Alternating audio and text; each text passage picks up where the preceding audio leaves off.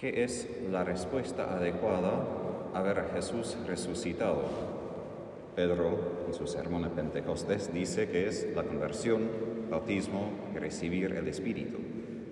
Pero el mismo Simón, en su propia experiencia de haber visto con sus propios ojos a Jesús resucitado, ¿qué hace?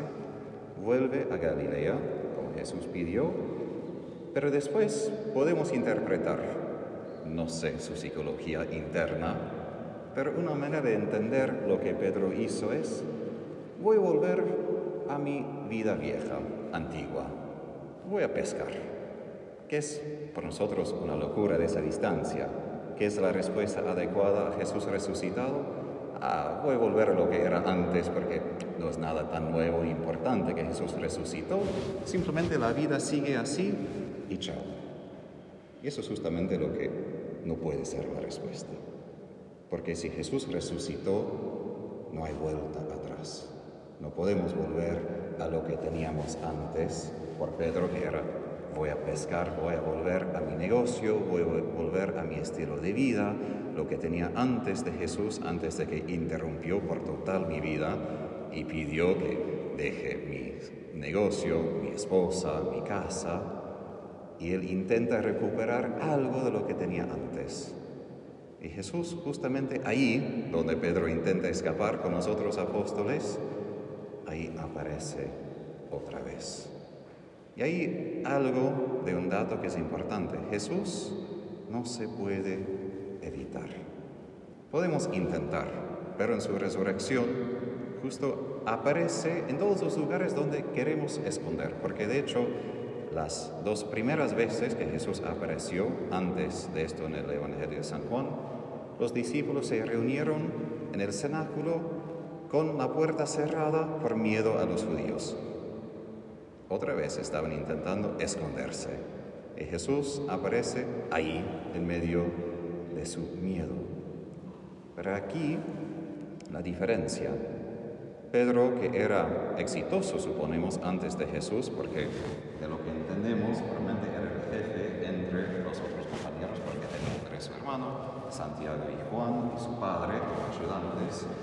Ahora no puede pescar nada. Es un poco humillante.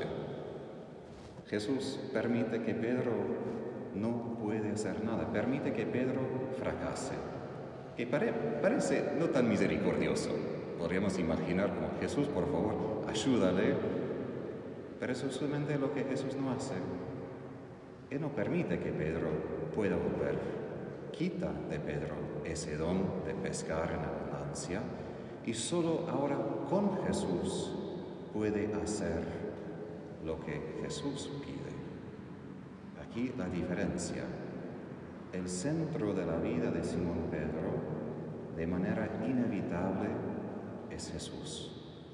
Y aun cuando Pedro quiere escapar, ahí viene Jesús. Y eso por nosotros también. Sabemos que Jesús resucitó y obviamente tenemos que volver a nuestras casas, nuestros trabajos, pero a veces hasta volvemos a esta vida antigua. Volvemos a ciertos pecados, volvemos a ciertos hábitos que no podemos cambiar. Pero Jesús nos encuentra ahí, que a veces nos da vergüenza. Imagínate, Pedro, la segunda vez de conocer a Jesús cuando no pescó nada. Es humillante. Y a veces hasta pienso con un poco de risa. Jesús pregunta, ¿tiene algo para comer?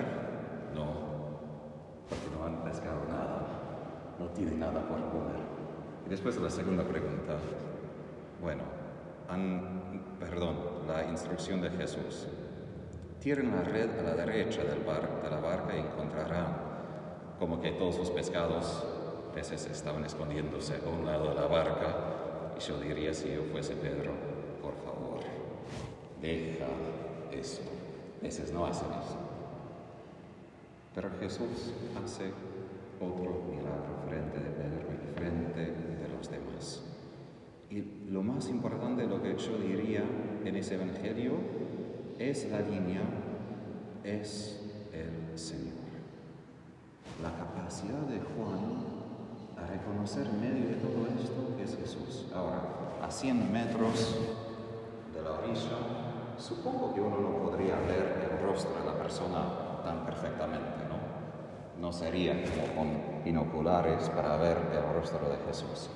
Es más que Juan reconoce en toda esa circunstancia es Jesús. Es la capacidad de su corazón a reconocer es.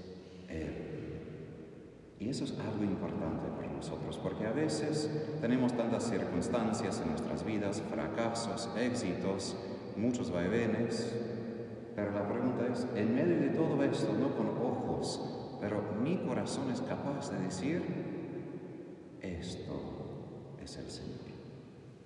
Porque el Señor no solo aparece a apóstoles hace dos mil años, el Señor aparece a nosotros, está en nuestras vidas, viene en esta Santa Comunión para acompañarnos. Para aquí la pregunta, ¿estamos preparados por una vida con Jesús resucitado? Mi respuesta es no. A veces prefiero que Jesús se quede en el tabernáculo, que me diga algunas cosas y me deje vivir con mi vida tal como lo veo. Pero Jesús sigue interrumpiendo mi vida, sigue apareciendo, haciendo un poco de lío, para que el centro de mi vida siempre sea Él. Ahora, tenemos en la primera lectura del Evangelio milagros. Milagro de que Pedro pescó al fin de cuentas 153 peces, número de los países de la tierra en ese momento. Sabemos que Pedro era un hombre fuerte porque los otros apóstoles juntos tenían que arrastrar la red y después él mismo solo arrastra todos los peces a la orilla. Entonces era un hombre fuerte. En otra homilía explico por qué él tenía que hacer eso como papa. Él como el único tuvo que llevar todas las naciones a Jesús. Pero lo que más quiero apuntar es el milagro mismo de Pedro. Un hombre que a un momento pudo confesar a Jesús que es Mesías, a otro momento corregir a Jesús y recibir el nombre de Satanás. Pedro que pudo decir, Jesús, voy contigo a la muerte, y dos minutos después lo niega tres veces frente de una esclava. Pedro, que no puede vivir comprometido a Jesús, quiere y fracasa, quiere y fracasa. ¿Y qué vemos ahora? Un hombre más fuerte. Hasta en la primera lectura vemos en Hechos de los Apóstoles, líder entre los apóstoles, elige nuevo apóstol líder de los judíos en Pentecostés, convierte tres mil en un día, líder en el templo, porque sana a ese paralítico, líder frente del Sanedrín y sumo sacerdote, y puede confesar el nombre de Jesús frente del sumo sacerdote que mató a Jesús. El milagro no es simplemente que el paralítico puede andar, ni que pescaron tantos peces. El milagro más grande es Pedro, el hombre fracasado, pero que ahora tiene el Espíritu de Jesús resucitado, se pone de pie y no tiene miedo a confesar su nombre y caminar su vida de fe.